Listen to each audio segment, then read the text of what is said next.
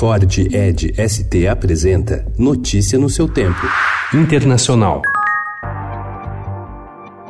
O chanceler mexicano Marcelo Ebrard sugeriu que o Brasil também pague a conta do cerco aos imigrantes ilegais exigido pelo presidente dos Estados Unidos, Donald Trump. Segundo ele, novas medidas seriam necessárias se o acordo com os americanos, anunciado na semana passada, não reduzir o número de imigrantes que entram no México a caminho dos Estados Unidos no prazo de 45 dias. Ebrard afirmou que ações adicionais para restringir a imigração ilegal devem envolver também Brasil, Panamá e Guatemala, ¿Por qué? Porque a Brasil llegan los extracontinentales, Panamá porque ahí llegan cubanos y haitianos, Guatemala porque ahí pasan los hondureños y salvadoreños.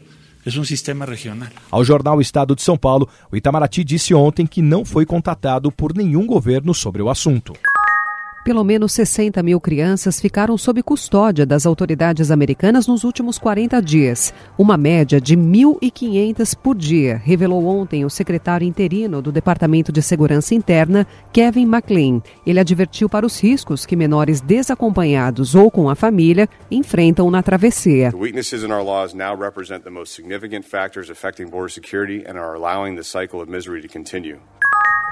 O conflito causado da repressão do presidente Daniel Ortega aos protestos de opositores levou a Nicarágua a registrar o maior declínio no Índice Global da Paz, que, no geral, pela primeira vez em cinco anos, registrou uma leve melhora global. A violenta repressão deixou 325 mortos desde abril de 2018 e agravou a crise política. A Islândia lidera a lista e o Afeganistão está em último entre os 163 países avaliados. E o Brasil está entre os cinco países cuja estabilidade mais se deteriorou no último ano, segundo o Índice Global da Paz. Para os pesquisadores, houve piora nos três domínios utilizados para medição, fazendo o país cair da posição de número 106 para 116.